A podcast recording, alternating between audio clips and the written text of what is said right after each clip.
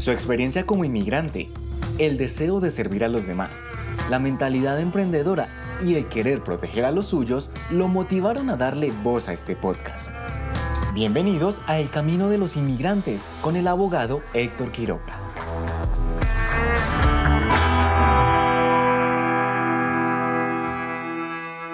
Hola a todos, soy abogado de migración Héctor Quiroga, abogado Quiroga en las redes sociales, trayéndote el camino del emigrante, un episodio bonito. Hoy voy a hablar acerca del Empire State Building, de este edificio que me parece supremamente hermoso, una historia supremamente bonita. Este es el edificio que fue el edificio más alto del mundo. Inició su construcción en el 29, termina en marzo 18 de 1931 a las 5 y 42 exactamente. Terminan lo que es la última parte de la como tal. Y de unas dos semanas después es cuando ellos terminan ya los últimos detalles en el interior del edificio. Fue el edificio más alto por más de 40 años y que hasta el día de hoy me parece una historia tan hermosa porque eh, representa la ciudad de Nueva York, representa Estados Unidos de una forma muy bonita, es uno de los edificios más eh, reconocibles del mundo, incluso después de que le hayan quitado el título, es el edificio más alto. Lo más importante de la historia no solamente es que sea el edificio más alto, sino fue que fue construido en tan solo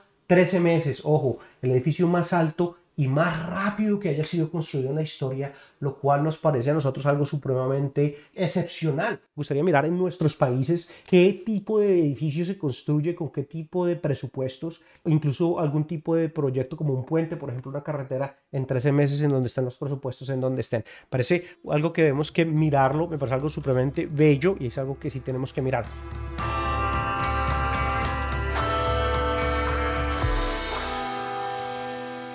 Después hablamos del lugar y allí podemos mirar qué es lo que representa el día de hoy. Los actores de esto son dos personas importantes en la historia de los Estados Unidos. Estamos hablando de John J. Raskoff. Este individual fue realmente el motor, el que puso los préstamos, el dinero y tuvo la visión para llegar a, al lugar. Él trabajó muy cercanamente con alguien que se llamaba Al Smith. Al Smith fue el gobernador de Nueva York. Lo querían bastante el partido político demócrata.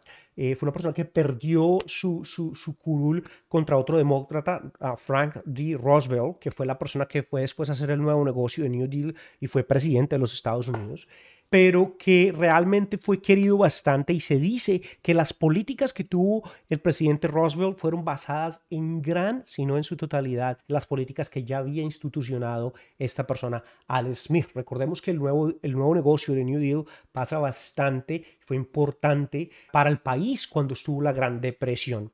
Entonces, estas dos personas fueron importantes. Ellos contratan a la empresa, Rastroff y Anigan, que son los contratistas que construyen el edificio como tal. Este equipo de personas eh, son maestros completamente de la nueva industrialización, aprenden de, Ford, que fue una persona, de lo que enseña Ford, que fue también a poder poner una, una producción bastante importante. Recordemos que una de las cosas importantes de Ford que él, que él inventa en su momento fue eh, la especialización de una persona en, en, hacer una parte del vehículo. En vez de una, un grupo de personas construir todo un vehículo, él lo pudo fraccionar para que una persona un día haga las llantas, otra persona hace las sillas, otra persona hace la transmisión, eh, otro grupo hace el motor, e, ese tipo de, de especialización diferentes grupos lo hacen. Este grupo que crea el edificio traen bastante lo que se llama The Rivering Gang, la banda de los Riverers. Es un grupo de cuatro personas, fueron más de cientos de personas que construyeron el edificio. Son equipos de cuatro personas. ¿Qué, qué es lo que están haciendo ellos? Ellos tienen una persona que calienta el hierro y lo manda, el otro lo, lo coge con un embudo, más o menos como si fuera un, jugador de béisbol, lo coge. Este hierro está más o menos unos 800 grados Fahrenheit, está supremamente caliente, lo coge, ¿sí? Lo pone, el otro acomoda y el otro le pega un golpe y así van construyendo la estructura de metal para que todo el edificio vaya creciendo. Repito, fueron 13 meses para construirlo. En su momento de 22 días estaban construyendo 22 pisos diarios, es decir, se movieron a una velocidad que nunca se ha visto. Entonces, más o menos, estos son los actores que llevaron a la realidad para esto. Me gustaría hablar un poquitico del tiempo como tal. Como sabemos, el mercado de los Estados Unidos se cayó completamente en los años 29 al 30, que se llega el país a lo que se llama la Gran Depresión. Esto fue un problema que hubo bastante, que pudo acabar con todos los ahorros y realmente casi toda la riqueza que se había hasta cierto punto. Miren, desde aquí vamos a mirar un poquitico el punto más alto que se llega casi, casi hacia, hacia julio del 29 y se baja. Entonces, el solo hecho que ellos empiecen su edificio en su momento, el edificio más alto del mundo, en la misma depresión, y no solamente eso, el edificio como que llega a un momento, es como llegar ese, ese, ese invitado que llega tarde y llega, llega súper vestido ese fue el efecto que tuvo este edificio en el, país. O sea, como que fueron todos los excesos de los años 20 y él llega supremamente tarde al edificio más grande, ya cuando todo iba de bajada. Esto crea algo importante, me parece a mí, eh, hay que, que, hay que decirlo, y es que de todas formas las personas que están construyendo el edificio lo van construyendo, lo van construyendo, lo van construyendo, lo van construyendo, van sabiendo que si ellos no quieren construirlo, Abajo hay un grupo de personas buscando trabajo que lo quieren seguir a construir. Esto crea una, una presión bastante importante para que el equipo pueda llevarlo para arriba. Sabemos que en el edificio murieron seis personas, mueren un trabajador eh, normal, mueren dos carpinteros y tres personas que trabajan en el hierro. Son seis personas que fallecen en la construcción de este edificio. Ahora, ya, miramos eh, los actores, miramos en la línea de tiempo más o menos los, los 13 meses, se anuncia en la pérdida en la cual eh, todos empiezan. Lo ponen en, obviamente, en Nueva York, pero estamos hablando realmente hacia el centro, están en la 34 con la Quinta Avenida. ¿Qué es importante al respecto de esta dirección como tal? La 34 y la Quinta Avenida. Es importantísimo llegar allí porque está solo el edificio. O sea, está completamente solo el edificio. Ah, y la idea de Raskov y Al Smith era de traer el centro financiero para de traerlo. esa era la, idea de ellos, era traerlo para que realmente atraerlos. Una de las cosas que ellos necesitaban, como siempre en un edificio en real estate, es tener tenants, personas que vengan y contraten. Pero si no están en el centro, entonces ellos tenían que tener algo diferente para atraer las personas. ¿Y qué dijeron ellos? Lo más sería traer y buscar personas que quieran venir al edificio más alto del mundo.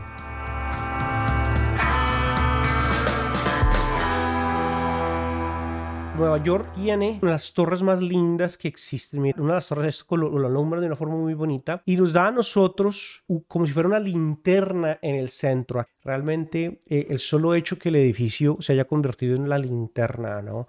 Me parece tan lindo lo, lo, eh, el, el, punto que nos muestra a nosotros, esa linterna que fue cuando llega los aviones, lo primero que identifican es este edificio, se puede ver desde cualquier punto de la ciudad, que sea una luz que ilumine, hace que el edificio se vuelva una historia muy romántica como tal. Entonces, quiero que, que, lo, que lo veamos y nos enseñe a nosotros que lo que nos proponemos, lo, podemos no solamente proponerlo y hacerlo, sino lo podemos hacer en tiempos récords, incluso una depresión como lo vimos en este momento. Podemos estar por fuera en donde todos se burlen, en donde nos digan a nosotros no estamos en donde debemos estar. Esto se recibe millones de visitantes al año, este edificio.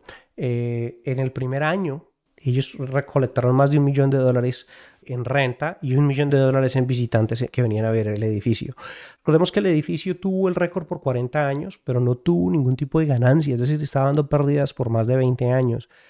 ¿Qué es lo que a mí me gusta de la historia? el, el, el edificio como tal captura la imaginación de Estados Unidos y de Nueva York, pero no tiene una ganancia sino hasta 20 años después. Es decir, se demoró 13 meses en construir, pero 20 años en, tener algún tipo de ganancia. Lo cual es bonito porque queda como solo y se burlaban de él, le decían, este es el Empty State Building, es el Empty State Building, se, le decían, edificio vacío, y se burlaban de él eh, de una forma como es, pero el día de hoy, repito, es una de las linternas que alumbra sobre Nueva York y lo tiene de una forma muy buena y ha cambiado. Obviamente es uno de los edificios más reconocidos que ha tenido eh, extremadas ganancias por su locación, por su reconocimiento en el mundo.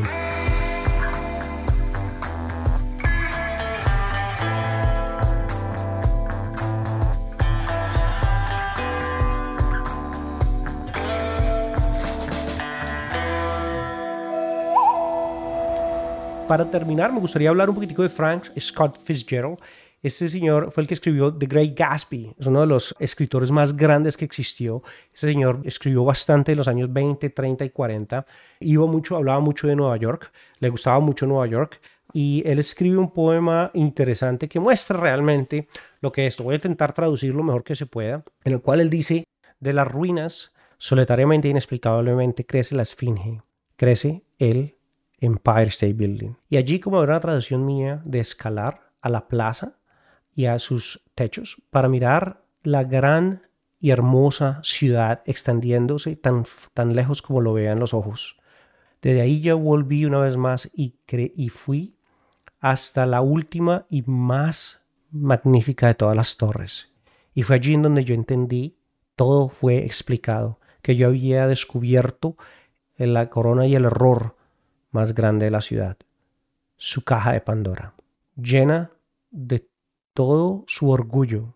Un neoyorquino que haya llegado allí puede ver horriblemente lo que nunca había sospechado, que la ciudad no era la última y finalmente sucesión de cañones en la como él lo había suponido, sino que tenía sus límites, desvaneciéndose en todo el campo, en todos sus lugares, en su expansión de verde y azul. Esto solamente no tenía ningún tipo de límite. Y con esta horrible realización, que Nueva York era una ciudad y no, era un universo, la sola luz de esta edificación había realmente llegado a la, a la mente, había completamente sido colapsada. Este fue el regalo de Alfred Smith a los ciudadanos de Nueva York.